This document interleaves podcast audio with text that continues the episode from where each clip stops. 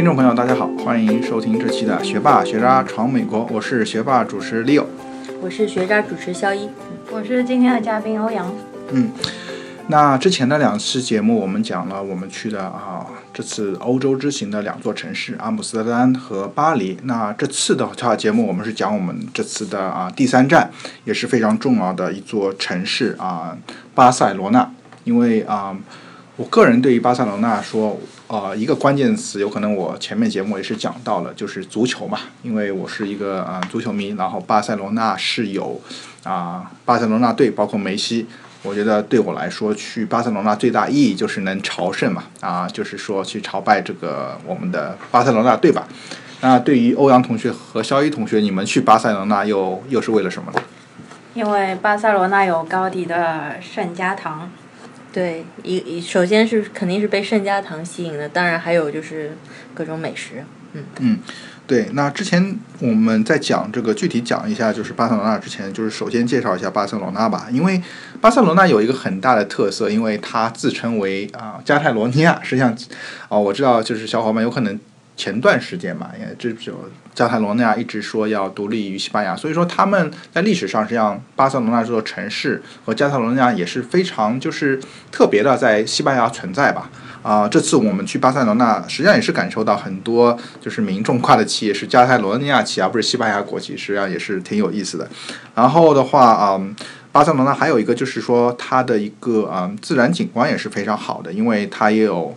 也有山。啊，也有碧海蓝天，也有就是很美丽的海滩，包括它也有很多啊，就是这种欧洲的文化底蕴，包括它这个艺术建筑，实际上是包括还有就是它举办过奥运会，所以说这这座城市真的也是结合了很多不一样的东西，包括啊，我觉得最大的一个关键词对于那个啊巴塞罗那还是说它的一个啊建筑吧，因为它有很多。啊，艺术艺术的就是这种领袖，包括高迪啊、米卢啊、达利这些，就是他们能代表了巴塞罗那文化，也是代表了一个，就是说，啊，这座为什么啊巴塞罗那被称为这个建筑之都的一个一个原因吧。对，那嗯呃，要讲巴塞罗那，我觉得还就是之前还是要吐槽一下吧，就是说唯一要吐槽就是他们的英语，我觉得当地人的英语啊也还不是很好，因为基本上也是西班牙语吧，这跟。在巴黎感觉一样，就是说，啊，法国人讲法语，西班牙讲西班牙语，那他们的英语都有可能不是那么好，但是还是说能感觉到啊，这座城市的不一样嘛。那我们其实我觉得，嗯嗯，如果如果正常交流啊，问个路和买个票啊，什么都还可以接受了。而且即使他们英语不好的话，呃，还是很热情，就是呃，有什么要帮忙的地方的话，他们会很尽力的帮到你。嗯，是，对。那讲一下巴塞罗那，我觉得我们还是嗯用一些关键词吧。那首先第一个关键词，我觉得就是建筑之都吧，因为这个我觉得对于肖一同学和啊欧阳同学应该都是非常有感受吧。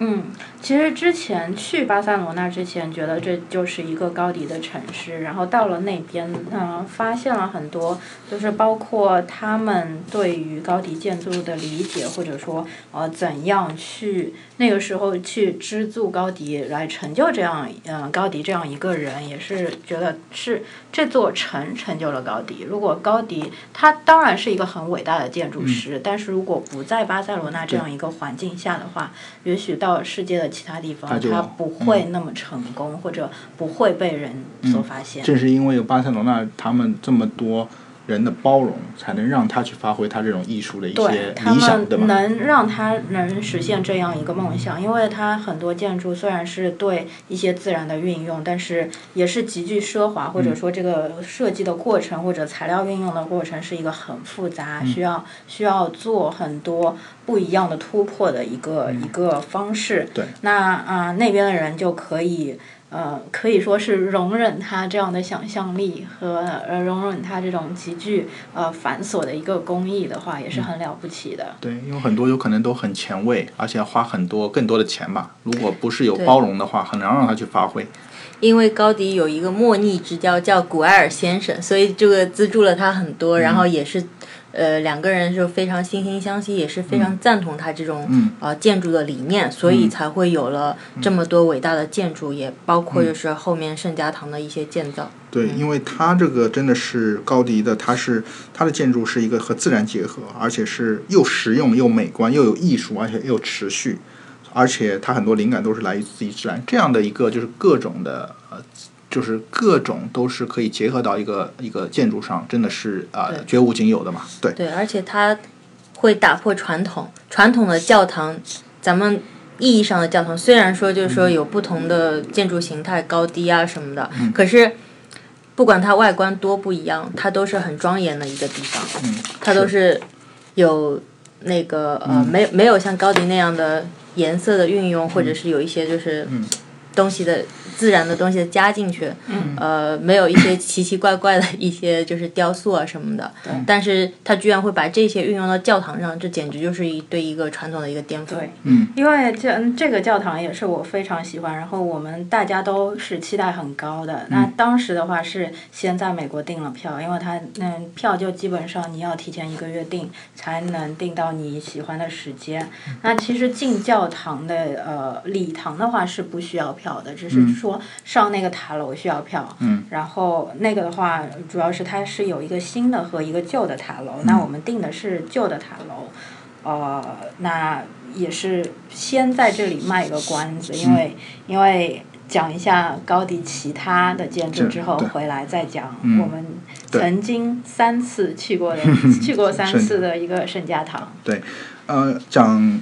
这高迪这些建筑之前，我有可能也想吐槽一下，也是一些自己的感受吧。因为我觉得去欧洲的话，最大一个也是他们的一个艺术文化，对吧？就是包括他们欣赏这种艺术艺术品，就是画啊，包括一些建筑啊。所以说，我是觉得，嗯，我们国人，包括我自己吧，我觉得我。在这方面还是说非常非常欠缺的，因为感觉还是说啊、觉得来美国以后，觉得西方的这种教育，他们从小是对于这种艺术啊、音乐，实际上是非常注重的。实际上是从小是觉得，就是我们俗称的素质教育，让小孩从小就是感受这种艺术和音乐，因为这也是我觉得是个教育的一部分嘛。因为很多的话不只是只是用分数说话、成绩说话，实际上我是觉得啊、从我自己小学在国内接受教育，有可能这方面还是比较欠缺的。但是说我们在这个啊、这么多，就是说去阿姆斯特丹，包括去这个巴黎啊、这个可以看到这种艺术馆，就是他们很多有这种就是老师带这种小朋友，从小就是带他们去去去进行这些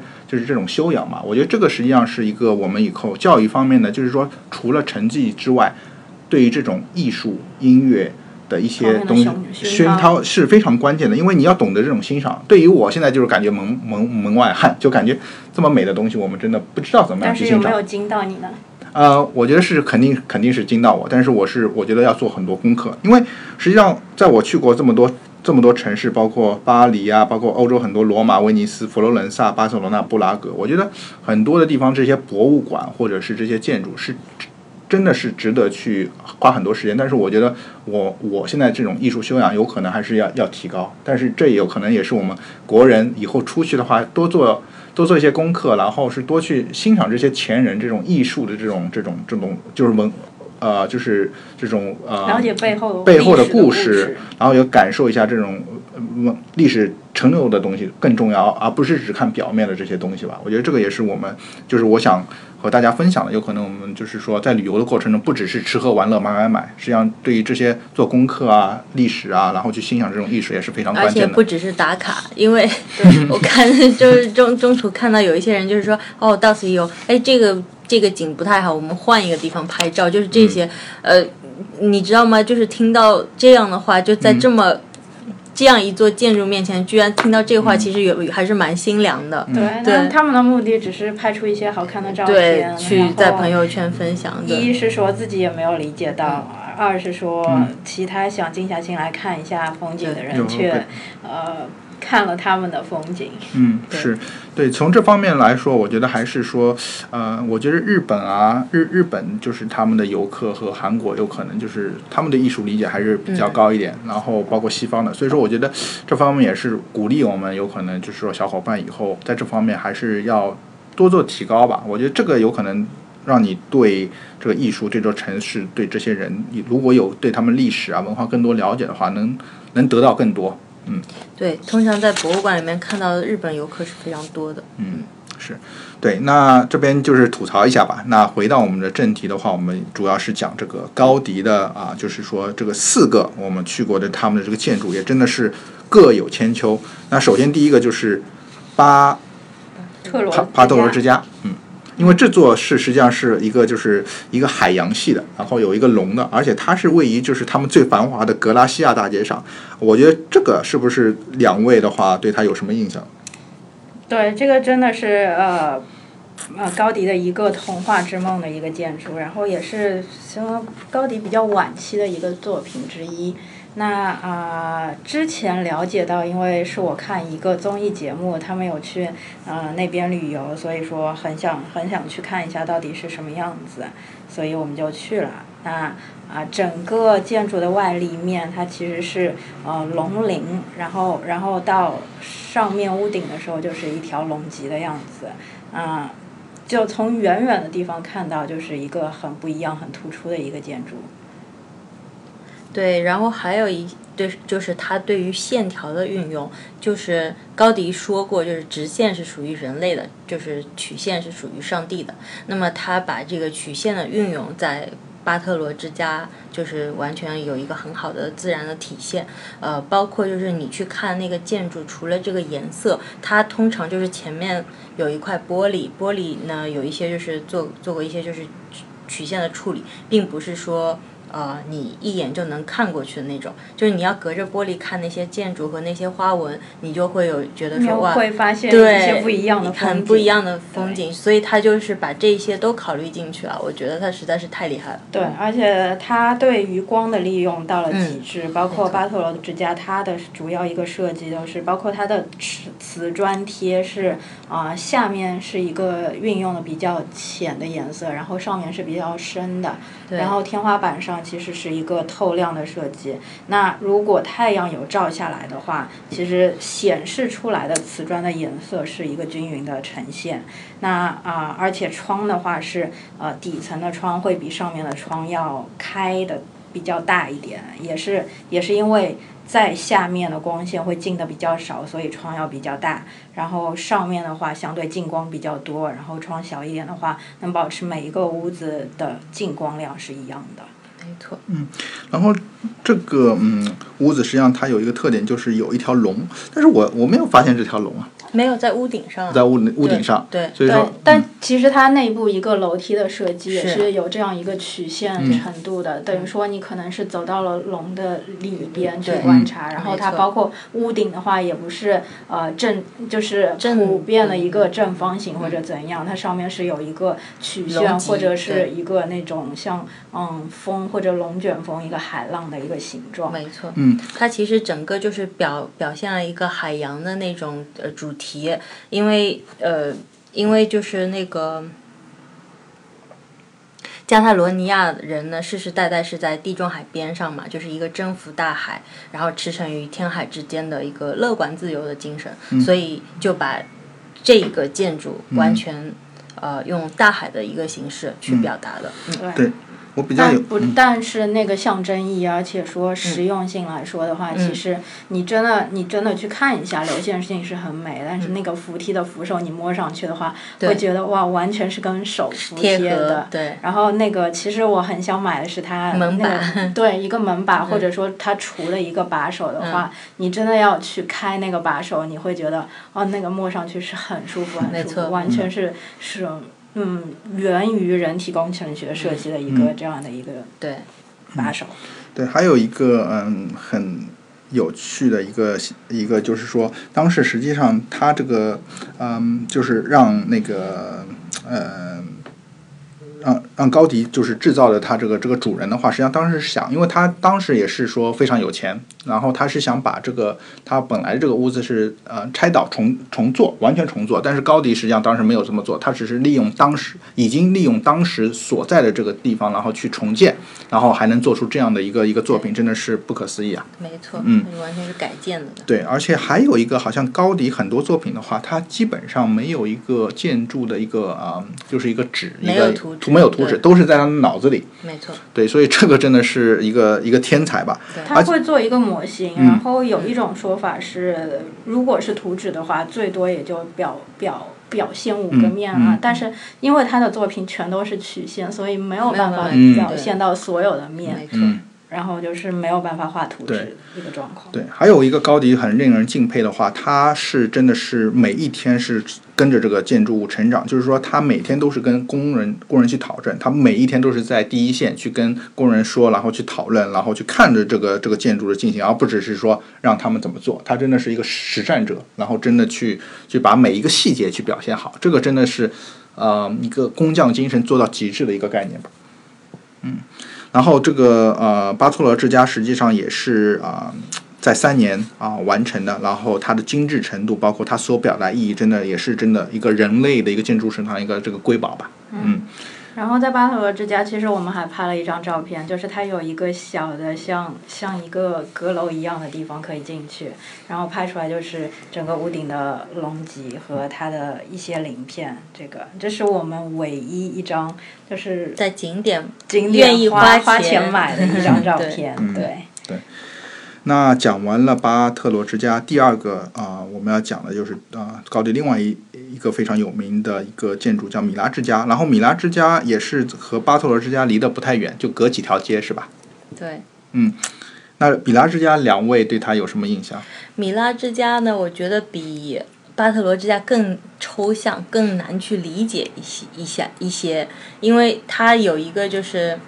呃，特别是在它楼顶上的那些建筑，就有一个审判的那种意味，就是有一个呃神来审判审判世人，就是嗯那个时候的高迪已经就是对宗教呃已经开始有一些自己的理解了，呃，然后还有就是米拉之家的颜色并没有像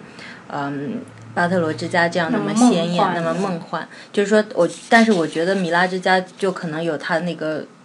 更深一层的含义在，而且巴特罗之家的话，如果是呃按照一个人嗯的这样一个三层的建筑的话，米拉之家其实是一个建筑群，然后它是服务的，等于说是像一个小社区一样的这些人。没错，甚至现在应该还是有人住在里边的。对，现在还是有人住在里边，所以可能也不算是实用性特别强，但是对于受众的话会比较多一点。嗯嗯。对，那在这些楼顶这么多这这么多，感觉是一个外星人或者怪兽，他们代表的是什么呢？你是说楼顶楼顶的这些，就是神派的这些审判的人？我的理解是这样，因为他们有点像戴着头盔那样子的一个石柱，对。对，而且包括它啊，运建筑上运用的一些字母啊什么的，都是有有有可能是歌颂基督、歌颂圣母的那一些，对。对，然后当初实际上历史上，嗯，这个这个米拉之家实际上是米拉的夫妇就是让高迪建的，但当中也是有很多波折，因为实际上为了建这个建筑，实际上啊，高迪也是超出了很多那个他的他给他的这个原原来的这个这个就是建造的费用吧，然后米拉米拉也是当时他们的夫妇也是拒绝。就是说继续进行下去，包括住进这个这个米拉之家，但是之后的话也是慢慢的去，但是高迪没有放弃他原来的就是他主张，因为他又是倔强又高傲，但是他对他自己的作品。他要表现艺术，很坚持，没有妥协，没有说我在这边可以省一点或者怎样。他是只是注重一个，我一定要造到这样的境界，这样的美感，不然的话我就不会再做下去。这样一个理念。对，所以最后米拉米拉的这个这个夫妇也是妥协了。所以说，也是因正因为米拉的他们这种包容与谅解，才让嗯，就是高米拉之家这个成为现实吧。对，嗯。对，那讲完米拉之家的话，后面就是一个非常有意思的，也是巴塞罗那一个非常著名的景观，叫古阿尔公园，是吧？没错。古阿尔公园的话，其实我们是去了两次，因为它那个票也是非常的紧俏。你一一进去买的话，如果你早上去，可能只能买到下午的票，所以还是建议大家啊提前订票，这样的话就比较好安排做一个行程上的安排。那其实第二天我们也是只只是买到了黄牛票，但是还是顺利的进了园。对。啊，那个的话就是有很多呃电视剧都有都有这一个景点，那个时候也是呃，觉得他们那里边因为有一个彩色的蜥蜴是比较比较有代表性的一个建筑，那我们就是冲着那边去的。但是其实最让我觉得呃呃最印象记忆深刻的是它的天台，它是一个嗯等于说是百，它里边有一个广场。它叫百柱百柱亭还是叫什么？反正它它大殿里边什么东西都没有，但是有很多柱子支撑的，也是那个时候建造的用意是他们可以通过通过这样一个大厅有一个集会或者大家娱乐活动可以在那个大厅里边。那大厅上面的天台其实它是一个呃观景观景台。那啊，主要就是它结合周围的风景和建筑，呃，与之是非常融合的。然后坐在上面，它它其实观景台一边只是说是一个护栏，但是护栏直接就是一个可以坐的那样一圈的座椅。那那个座椅坐上去之后，就是完全是和腰贴到的。然后坐上去之后，你嗯就是。算坐在那边一两个小时，被被清风徐徐吹，然后看看那边的鸽子啊，什么鸟啊，或者景色啊，是一个一个很舒服的一个一个，等于说一个下午的体验。对，然后他那对他这个椅子我是印象很深的，因为有的说它是一个世界上最长的一个长椅，但是说长椅也不完全是因为它是完全是弧状的，然后呢，你可以。单人坐在那边也可以是情侣的，就是你可以找自己各种适合自己的角度，然后都可以跟你的那个后背有一个契合，反正是非常舒服的一个石凳子。然后也非常好看，美感上就是有很多那个碎的呃瓷砖什么的贴在那边。对，因为它有不同区域的划分，有可能这一边是黄色的，这一边可能有点像嗯中国的瓷瓷器一样是蓝白的，然后到了那边可能有一些呃有点像啤酒瓶的底，但是它那个玻璃又是翠了颜色的那种，就是每一片玻璃每一片瓦都很有看头。对，而且它的那个八十六根柱子，就是那个百柱亭那边，它还是具有排水的功能的，所以它不仅仅只是一个美观的一个一个角度上去建造这些柱子，我觉得实在是太厉害了。对，所以高迪的很多作品就是它是艺术、实用和自然的一个相结合，这个这个是非常。非常不容易的，是对，而且还有一个地方就是它啊，那国尔公园那边有一个走廊是土黄色设计的嘛，当时是说哦，可能是有在那边可能可以洗晒衣物那一些实用价值的。那啊，对于我们来说，呃，走在下面的话也是非常的凉快。然后它整一个呃设计，因为是斜的这样一个柱子，完全就是一个龙卷风这样的一个风格，嗯，感觉就是很不一样。对，啊，这边有一个很有趣的吧，然后我在国二公园就是很有趣，就是说我们当时碰到了一个呃霸占男，因为当时就是说，因为国二国二公园它是在一个山坡上，所以说它有一个景色，就是说你可以拍到整一个就是啊巴塞罗那一个一个一个城市的景观，然后可以看到圣家堂，然后那边有一个就是我们的一个小哥哥。小哥哥在那边就是说，因为他当时只有对一个拍照一个霸占，然后他霸霸座，因为当时他那个景只有一一个座位嘛，然后那个那个呃我们那个国人小哥哥在那边就是换了各种各种造型，然后各种太太阳眼镜，对，然后。然后很多的人都在等着他，然后他也无所谓。我估计已经霸占那个座位有十几分钟，然后各种摆拍。而且他们是拍的那种是呃慢门的，就等于说是把边上的人都 都好像虚化掉就没有，就是他自己一个人站在那边，这简直是一个，我觉得呃就尊重一下别人。对，而且作为作为男生来讲，我觉得男生这么爱拍照，各种太阳眼镜十几副的话也不 也真的是很搞笑。对，那这个就是啊一个一个插曲吧，对。那说回这个主题话啊，我觉得这个古二公园是要感谢他们的他的这个主人古二先生，因为像前面肖一同学讲的，古二先生是一个嗯一个啊我们高迪的一个挚友是吧？对，也是他的赞助商，没错，没有他就成就不了高迪。对，因为因为当时我觉得大部分的商人他们的也是一个就是从一个商业利益去考虑。啊，很少有人真的可以理解这些建建筑师的一个梦想，但是就就是因为有古尔先生对高迪的这个这个这个伯有这个伯乐，才让高迪去完成这个就是惊世骇俗的一个作品《古尔公园》吧。对，那呃，这个公园实际上当时它的一个构想是，实际上是一个就是一个应该是一个小区吧，就是让对，当时别墅是群别墅区，嗯作为一个小区，但是可能是因为交通或者各种原因的话，那一片地也没有成气候，反而是呃高迪运用那边的建筑，呃做了很多的实验，得以以后运用到圣家堂的建造。对于其他一般意义上理解的教堂来说，他会把耶基督耶稣的故事都放在教堂的里边，然后通过一个一个小的那些呃祈祷室。可能呈现不一样的故事，但是高迪的这个建筑，它把所有的故事都放在了外墙上，嗯所以不管远看近看的话，外墙都是呃值得深深研究一番的。如果如果往远处看的话，它是有有一个公园，那个是拍到圣家堂最好的好的一个取景点。那那样子看的话，也许圣家堂就是一个非常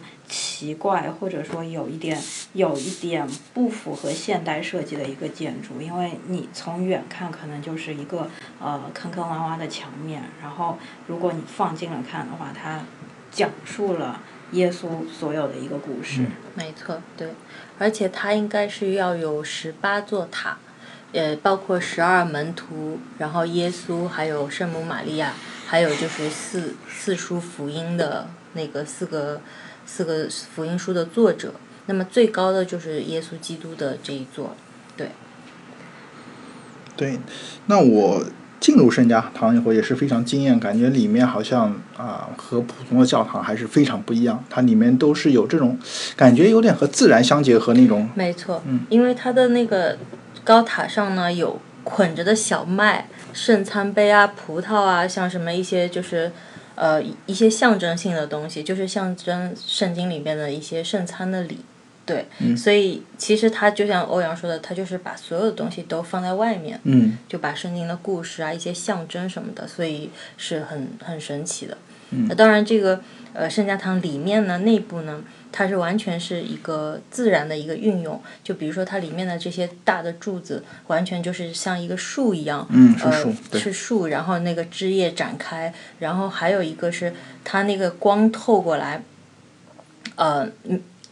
一天从早到晚应该是呈现不同的颜色，因为它那个玻璃的颜色也是不一样的。对，它整一个教堂的设计其实就是一个森林的理念，对因为每一根柱子可能是呃呃几个，就是最简单的柱子，最简单的面到最低点，然后一点点往上升，往上升，生成一个大树的结构，然后到到了天顶的那一方面就已经是一个千变万化，所以你可以看到，呃，教堂的顶部是一个放射状的心形的一个呈现。然后它所有的玻璃的话，因为是正好是日出的那一面，它用的全都是一个暖色的玻璃，象征象征就是日出这种这种温暖的颜色。然后日落的那一面运用的是蓝色和绿色这种然后冷色的玻璃，然后给人一种很安静的一个感觉。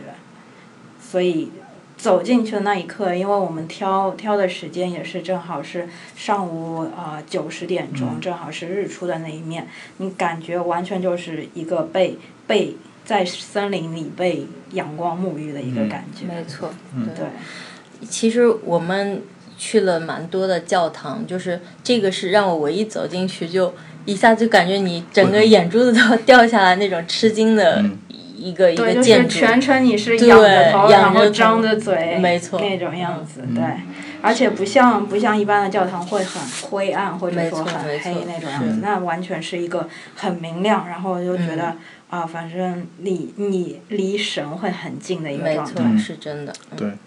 因为高迪所有作品，他都是要表达就是宗教、大自然和人类的三者之间的密不可分的关系。所以说，他对一些就是对一些宗教、对神啊、对人类啊、自然的理解是和一般的其他人会很不一样。对，对，那我们那个登高的话是上的呃高迪建的那一个呃塔，嗯，嗯，那那个讲一点，就是它是有电梯送我们上去的，所以比我们之前游到的很多教堂要要爬楼上爬楼下的要好很多。嗯。然后呃，其实教堂很多，它中中间那个塔是中空的一个形状，因为它高迪当时设计也是觉得呃教堂，因为它它有设计那个管风琴在里边，它是想把管风琴。的音色从整个教堂传出去，可以传遍全城的一个设计，所以，所以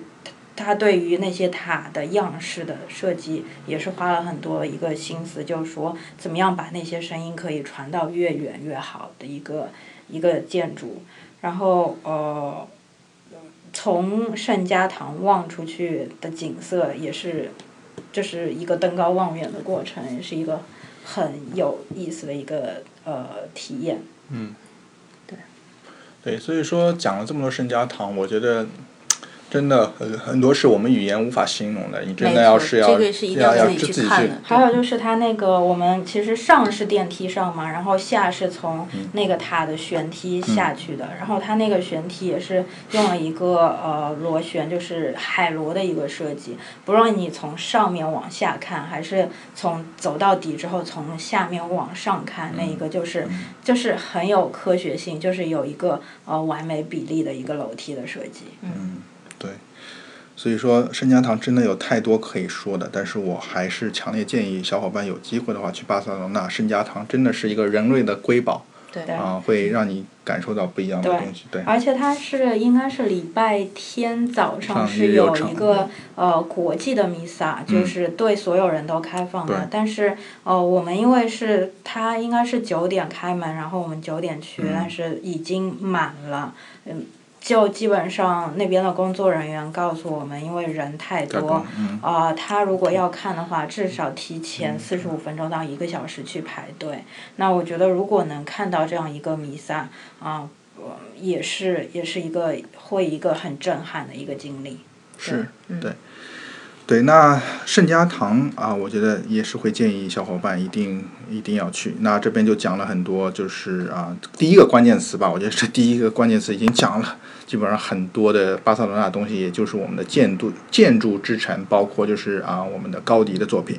那第二个关于巴塞罗那的作呃一个关键词就是足球吧，这个也是我觉得作为一个男生来说，一个球迷来说必不可少的。那而且。呃，很有意思，就是说我，嗯，就是说诺坎普球场，我我就是说我们去的话，我是感觉到它也是一个对全世界一个球迷的一个，就是说让你体验一个整一个足球的一个一个魅力吧。因为我们去了一个 two 的话，就是说我们他去就是看了这个球场的所有的一个关键部位，包括它的一个新闻新闻采访室啊。包括去了这个球场内部啊，包括就是说进，就是说球员入场通道这些，啊，对于我这个球迷来说，我觉得去去诺坎普，然后去看一下啊梅西的这些这些，就是说，嗯，包括他们很多的这个足足球的一些就是奖杯来说，对于我来说是一个非常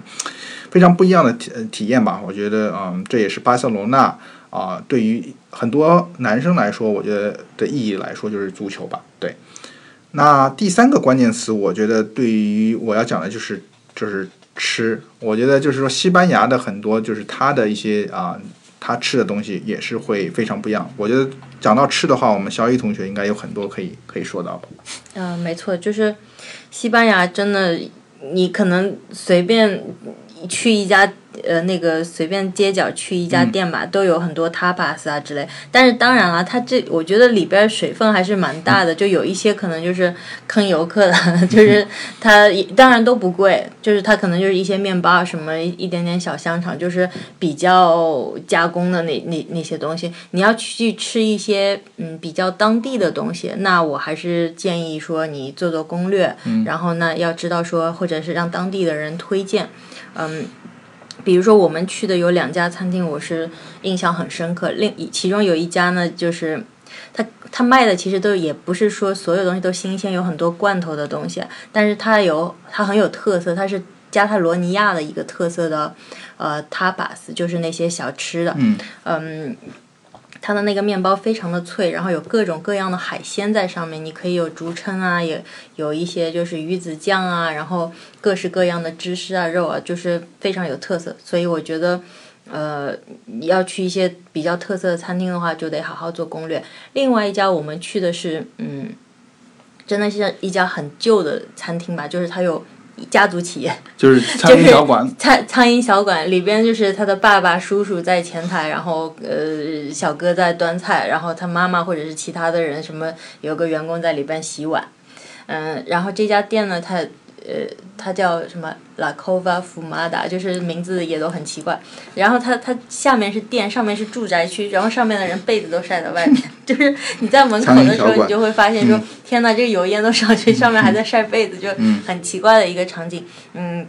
但是他们的海鲜什么的都非常新鲜，而且也都提供加加泰罗尼亚本地的一些就是很特别的食物，嗯，比如说他们的有一个面包，嗯，就是有有那个咖喱味道的面包，或者还有一个是，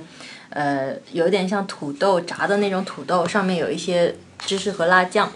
然后还有很新鲜的那些虾啊之类的，所以我觉得像要去体验一下本地的本地人吃的餐厅的话，就建议要去嗯。这些深藏在居民区里面的地方看一看，嗯，呃，然后你你会有很很多很意外的收获，嗯嗯，对，那呃，西班牙包括巴塞罗那很有著名的海鲜饭、墨鱼饭，我们这次好像没有吃到很正宗的是吧？呃，现在很多的墨鱼饭，据当地的人说，也是就是做好了冰冻的，然后游客一来就是上菜什么的。我们吃到一家其实挺正宗的，呃，但是这个价钱和上菜的速度我就。不推荐了，嗯，对，就是你你找的那一家，对，对，嗯，对，我觉得去西班牙还是海鲜饭和墨鱼饭也是必不可少。然后中间我们有吃到一家，它其实是海鲜面，就有一点像凉面黄那样子。啊，对对对。那一家也还不错，但是我觉得味道的话偏咸，有一点，最好再淡一点就不错。但是我觉得西班牙的呃火腿，还有包括呃橄榄油和它的那个巴萨米卡的。那个醋真的很好，我感觉就是说没有没有什么食物是不能蘸橄榄油或者醋，对，能能能不好吃的那种。火腿真的是非常的好，就是加泰罗尼亚火腿嘛。其实是伊比利亚火腿，就是那个猪是吃橡木果子长大的，所以它那个肉 特别的有特别香，特别有嚼劲。对，嗯，还有就是说到一个有一个市场，就是盖利亚市场，波盖利亚市场就是在那个大街上，对，啊，那个里边有非常多吃的，有各种各样的卖水果的摊子啊，还有海鲜，然后你还可以去买就是小份小份的火腿，对，嗯，就是非感觉价钱都还蛮蛮合适的，对，而且他们的水果都是特别新鲜，然后有各种各种嗯，美国会比较贵或者说不太看到的一些水果，没错，嗯，对。哇，所以说讲到吃，真的，我觉得包括巴塞罗那、西班牙应该有真的很多好吃的，而且是很就是当地的一些东西，对吧？就包括了 tapas 啊，包括它的海鲜饭什么。对，那这个关键词的话就是吃。那呃，讲了就是这三个关键词，包括建筑之都，包括啊美食之都，包括足球的话，我觉得之后我们就讲一些就是其他一些比较好玩，也是建议小伙伴会去的。第一个。的话，我就其实就是前面小雨同学讲的波盖利亚市场，就是他在那个他们当地的一个非常有名的啊大道叫兰布拉大街，实际上就是相当于上海的南南京路的感觉，就是基本上都是一个步步行街，然后有很多，而且它这个是呃通往好像就是说那个海滩的一个必经之路，对，离海滩比较近的，然后那边会有一些街头表演啊，包括卖艺术品或者说呃。就就各种各样有很有艺术氛围的小店，值得去逛一逛。对，然后还有一个非常值得大家去的，就是他们的西班牙广场。然后啊，好像我们当时去的话，还有一个就是音乐啊，一个音乐喷泉会，对，迷幻音乐，对。那个的话，它它喷泉会在网上查一下时间，可能是八点半到好像十点左右。那那个喷泉的话，呃，是一个。欧洲比较著名的，可能说是第一大或者说第一呃先进的一个喷泉的设计。那我们也去看了一下，确实跟我们原先所看到的那些喷喷泉表演不太一样，因为它是一是有一个音乐的配置，然后灯光或者说它那个喷泉不是不是简简单单的一个水柱，而是有一点雾气的这样一个设计。所以你可以整个喷泉的话，看上去就像可能是一朵花，然后呈现到。不一样的呃变化，或者说花开了，或者说呃盛放，或者说含苞待放的这样一个感觉。对，这个我觉得，而且我们当天去的也真是人山人海吧，就感觉很很多游客都会去。然后之后一个推荐的话，实际上欧阳欧阳。同学去的那个加泰罗尼亚的音乐厅，好像也是一个非常有名的。嗯，因为之前不知道，但是听介绍之后，加泰罗尼亚的音乐厅其实是高迪老师的一个作品。嗯，那他对高迪的影响也是，因为他老师也是一个很注重嗯自然或者光与影的结合的一个人。那加泰罗尼亚音乐厅，它整个音乐厅的设计就是。呃，为了说，呃，在里边不管是演奏者或者观众都有不一样的体验，所以说它音乐厅上面有一个玻璃红顶的设计的一个结构，它它像一个玻璃灯，但是不是灯，它是可以把一个呃光线整个呃呃从那个那个弧状的碗的一个设计，然后四射到音乐厅，所以说如果呃真的是在呃五点六点那个时间演奏的话，即使音乐厅里边。没有灯光的照射，这个音乐厅里边还是很明亮的。包括它对于一个舞台的设计，它后面是不一样，大概有十个到十二个那个不一样的神仙，是不同国家的一个神仙拿着不一样国家的乐器是演奏的一个过程。然后中间有呃有两个神仙的话是只有演奏者才能看到的，它的主旨就是说呃。他们会等于说给演奏者有一个加持，那那个时候就是在演奏，在嗯在里边表演的人也是对这个音乐厅的评价非常高，然后说能在里边演奏也是一个毕生的荣幸，嗯，因为真的是一个声乐和艺术的一个结合。对，那还有两个我个人会推荐大家去的，一个就是他们有一个叫哥特区，也是他们一个老区，有很多哥特建筑。啊，还有一个就是说加泰罗尼亚海滩吧。啊，就是说也是感觉有非常多的好玩的地方，所以说感觉嗯，总结下来，我觉得